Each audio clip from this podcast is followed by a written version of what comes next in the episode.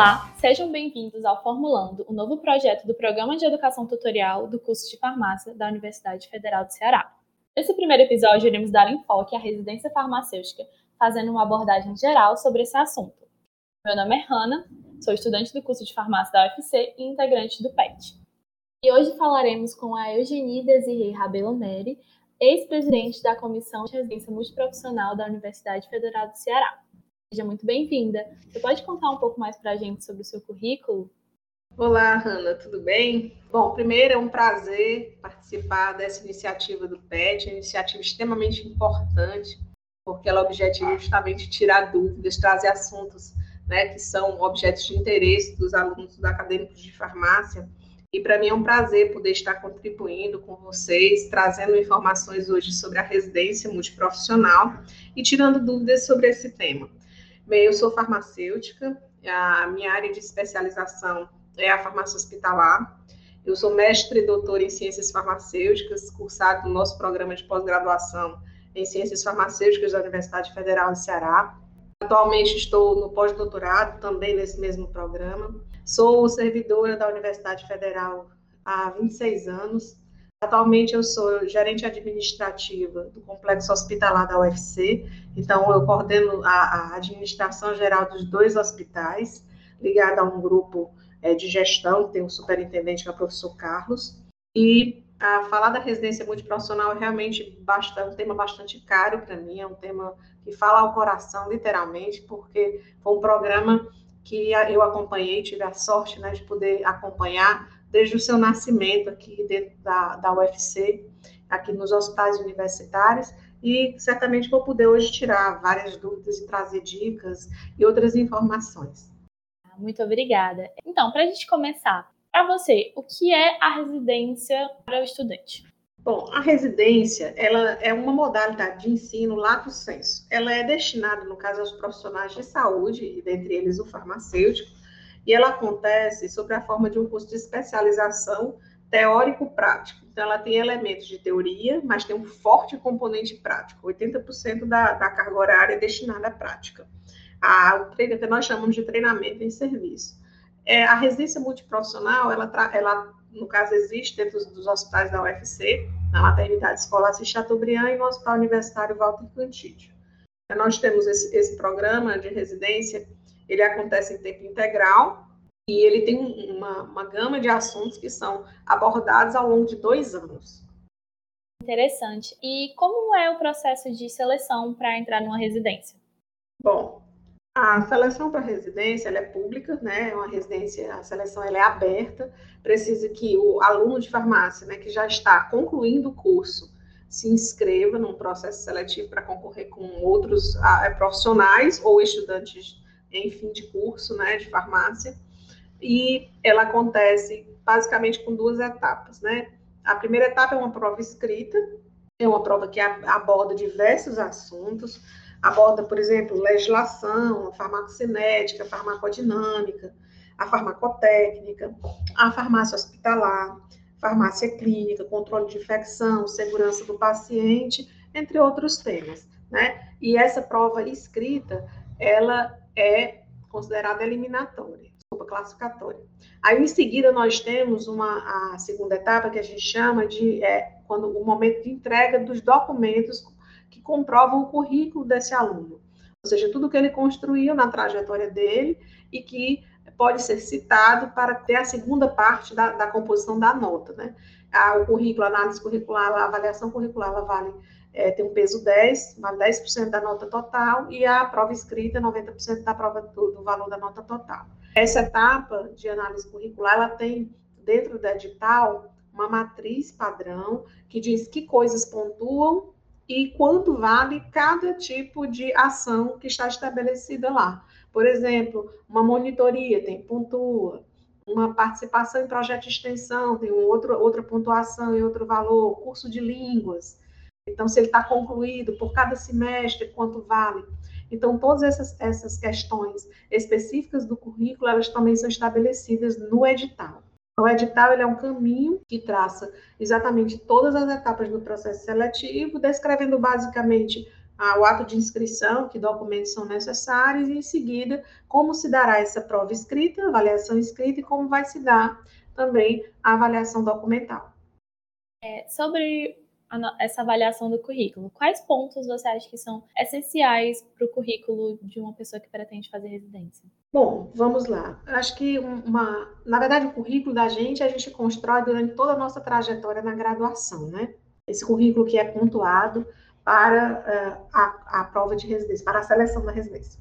Então, o, o, candidato à residência, ele deve se preocupar, o aluno de graduação, ele deve olhar durante toda a trajetória dele, se ele deseja fazer a seleção para a residência, ele deve, por exemplo, a minha dica, baixar um edital de qualquer ano, pode ser do ano passado, né, 2020, e aí ele baixa esse edital e lá, por exemplo, está citando ações como participação em monitoria, participação em projetos de extensão, em publicações de artigo, como autor, como coautor, todos esses, todos esses pontos que eu estou citando, eles pontuam em algum momento é, cursos de línguas, não precisa ser só inglês, né? Às vezes a pessoa fez um curso de espanhol, de francês.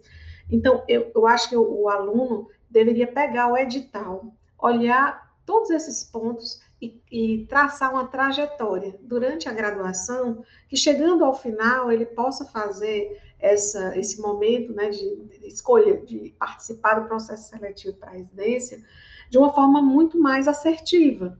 Porque às vezes né, a, a pessoa até não para para pensar se, se ele de repente quer seguir algo na carreira hospitalar, né? Porque a residência, a área de farmácia, é, ela é aberta basicamente para atuação hospitalar. E ele deve construir olhando para o edital, porque o edital ele não tem mudado muito, ele tem uma, uma forma relativamente até fixa ao longo dos últimos anos. E lá tem uma trajetória que fala justamente da participação importante do aluno na vida acadêmica, na vida da universidade, na construção de pesquisa, na busca do apoio né, nas atividades de monitoria e tutoria, PET, né, fala também da publicação, da, das línguas adicionais, e tudo isso vai computar para o resultado final. Porque, além da prova escrita, né, tem essa pontuação a mais por formação curricular. Para apresentar os documentos, né, no final, para essa, essa, essa, avaliação específica, a pessoa preenche um, um, formulário online, que hoje tudo é online, faz esse formulário online e vai anexando a cada quesito que ele diz que tem aquela pontuação, ele vai anexando os comprovantes, o certificado, ele vai anexando a declaração, né, o currículo Lattes, e esses documentos que foram anexados online são avaliados por uma banca, uma junta, que pontua ou não aquilo que a pessoa está dizendo. Ah, eu tô, acho, acho que a pontuação, eu mereço uma pontuação completa para esse quesito, ele põe lá, e essa comissão avalia se aqueles comprovantes dizem aquilo que a pessoa imagina mesmo. E no final tem a nota. E são 100 pontos, né, mas vale 10% da nota total. Sobre entrevista, alguns, alguns processos seletivos de residência, eles exigem uma entrevista. É o caso da UFC? A UFC, é, nós já, claro, evoluímos bastante, né? A gente tem um programa, programas de residência aqui na área profissional da saúde, particularmente em farmácia, a gente tem dois, desde 2008, quando era um processo uniprofissional ainda, né? É, no início, a gente tinha entrevista, sim, é, e era um momento bastante rico com a evolução do programa para multiprofissional, né, que foi uma evolução, ampliamos o número de vagas, é, esse processo do, da entrevista foi excluído. Nós deixamos somente a análise curricular, até pelo volume de pessoas, de fato aumentou muito o número de participantes, e aí nós temos somente duas fases, análise curricular e a prova escrita. Tá? Alguns programas no Brasil ainda preservam a entrevista, né? E, assim, se eu fosse dar dicas para um candidato que fosse se apresentar para uma entrevista de residência, a primeira dica que eu dou é assim, é que ele deve conhecer a instituição para a qual ele está prestando aquela seleção. Por exemplo, se ele viesse ser selecionado, é, participar de uma seleção, desculpe, aqui na, nos hospitais da UFC, se existisse essa modalidade, porque hoje não existe entrevista é, para a seleção da residência multiprofissional. Mas se ele fosse participar de uma seleção, ele deveria primeiro saber o que, que esses hospitais é, fazem, né?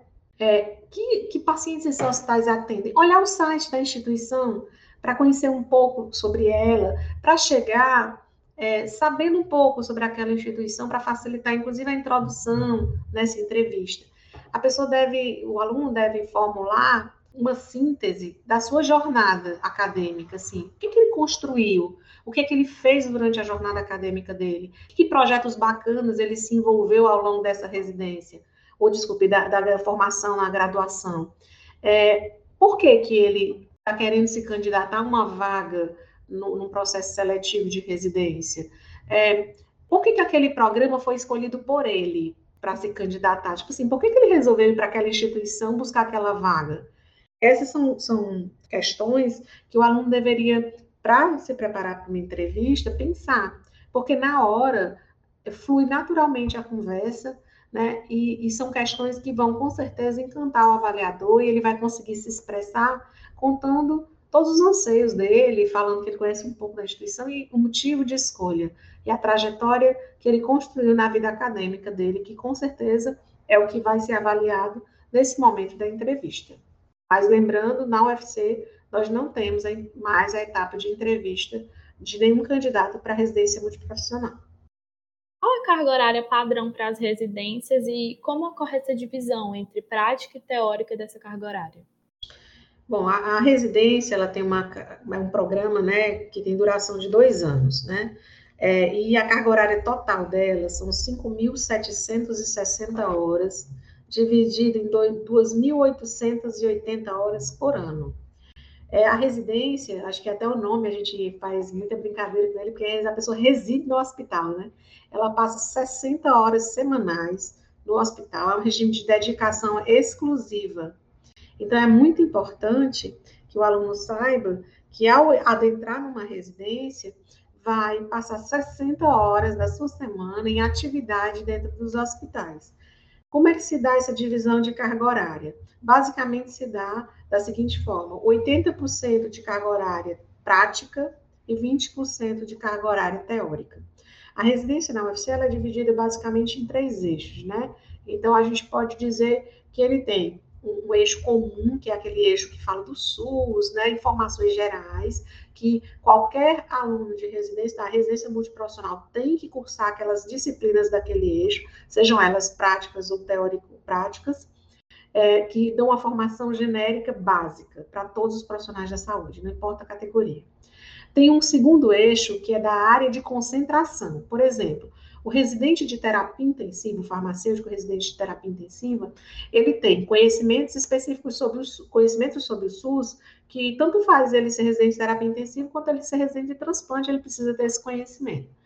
Mas quando a gente fala da, de conhecimentos específicos da área de concentração, ou seja, do eixo que ele escolheu, existem conhecimentos sobre a terapia intensiva, ou sobre o transplante, ou sobre a saúde da mulher e da criança, ou sobre a oncohematologia, que precisam ser transmitidos aos residentes, não importa a categoria profissional que ele tenha.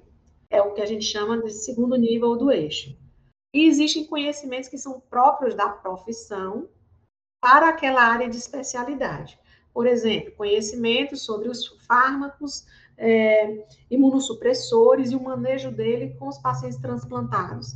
Esse tema é específico para o farmacêutico, é, que ele vai desenvolver sua praxis junto ao paciente, a orientação farmacêutica, o acompanhamento farmacoterapêutico que ele vai realizar, esse conhecimento ele é dos fármacos e a própria técnica, inclusive aplicada farmacêutico também, mas que está na terapia intensiva. Os medicamentos são outros, a, a forma de atuação também é outra. Então, nós temos basicamente esses três, esses, três grandes segmentos para a formação do residente durante essas 5.760 horas. A residência, né, é, por ser tempo integral, ela também traz que é dedicação exclusiva, né, tempo integral é dedicação exclusiva, ela pode acontecer essas 60 horas distribuídas de segunda a domingo. Então, ela, dependendo da residência, tem plantão também final de semana, plantão à noite, plantão feriado. É, é de fato para você viver a vida hospitalar como, como de fato qualquer profissional trabalha. Um farmacêutico ele pode trabalhar à noite, ele pode trabalhar no final de semana, dentro de um hospital. E a formação é justamente, como eu falei, 80% de prática, né, voltada para preparar profissionais para atuação em serviço. Certo, muito obrigada. Existe uma bolsa de auxílio para essa residência? E se sim, qual o valor seria dela? Bom, é, uma, um programa de formação né, profissional com uma carga horária tão extensa, tão robusta como essa, que, diga-se de passagem, é igual à carga horária de formação do médico, né, precisava, com certeza, ter uma bolsa de apoio, porque, é, é, como eu falei, ela é de dedicação exclusiva, quer dizer, não permite que o farmacêutico residente tenha um emprego ao mesmo tempo que tenha a bolsa de residência. Então, neste caso, existe uma bolsa sim, essa bolsa é igual, mesmo valor da bolsa da, do médico, da residência médica. Então, todos os profissionais que estão na multiprofissional, na residência médica, recebem o mesmo valor.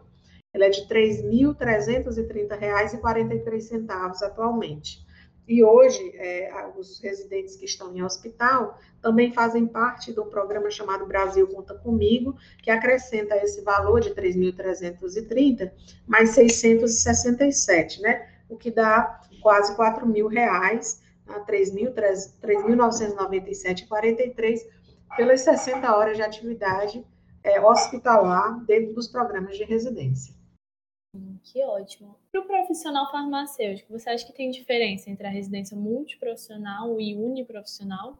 Tem. Nós, aqui na UFC nós temos experiência, assim, eu particularmente tenho experiência com essas duas residências. Né? Nós tivemos os primeiros programas que nós criamos aqui nos hospitais, foi criado no Hospital Universitário Walter Cantídio, é, eram duas vagas, foram dois residentes, os primeiros, né, em 2008, e era uniprofissional. Nós formávamos especialistas em farmácia hospitalar. A formação de um especialista em farmácia hospitalar, farmacêutico, ela é com certeza muito mais, em alguns momentos mais profunda em termos de, de, de conhecimentos específicos, mas também eu acho que ela ficava é, um, menos rica do ponto de vista de interação e de trabalho em equipe.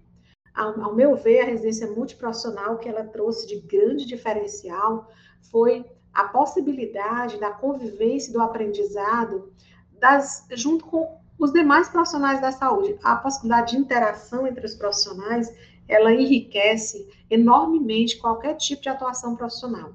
E o farmacêutico tem ganhado muito na formação como residente da multiprofissional em relação à formação anterior, que era única, né? Por isso, até que aqui na UFC, tão logo surgiu a possibilidade de, da existência das residências multiprofissionais, nós, é, em comum acordo, todo o grupo que, que fazia parte da construção dessa formação, nós decidimos que o melhor caminho era darmos as mãos aos aí os enfermeiros, fisioterapeutas, nutricionistas, assistentes sociais, psicólogos, né?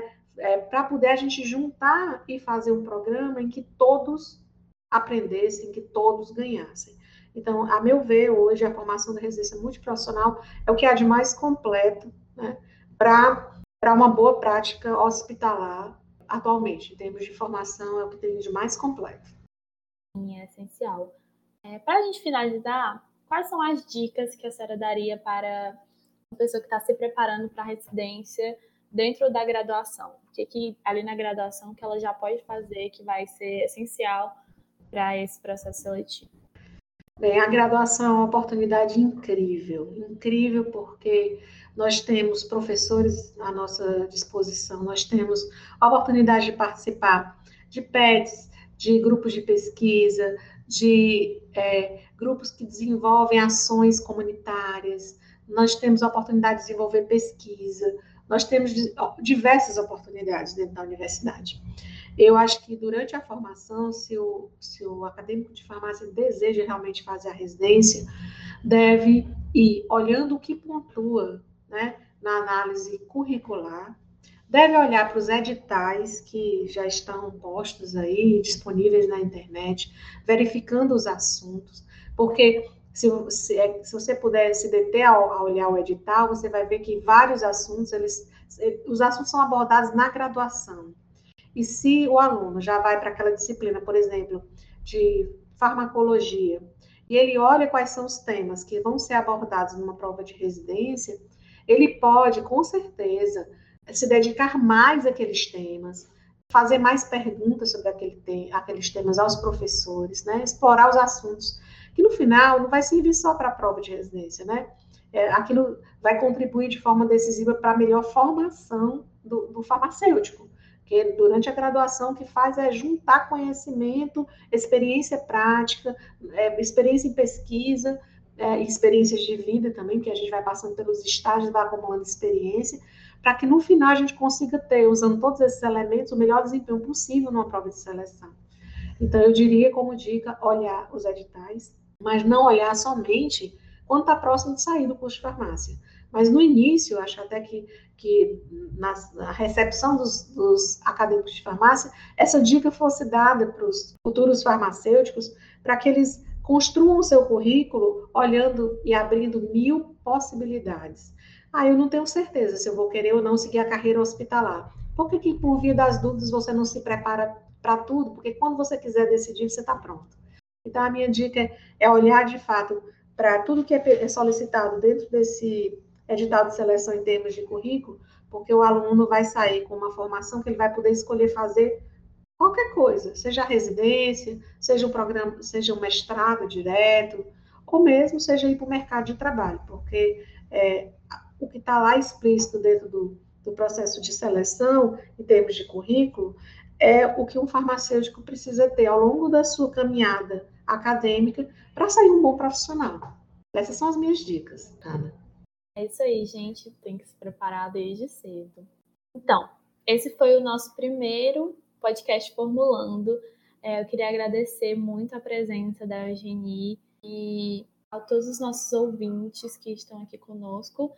Na descrição do nosso episódio você vai encontrar um formulário de avaliação e também as nossas redes sociais. Nos siga no Instagram, é Pet Farmácia e até a próxima!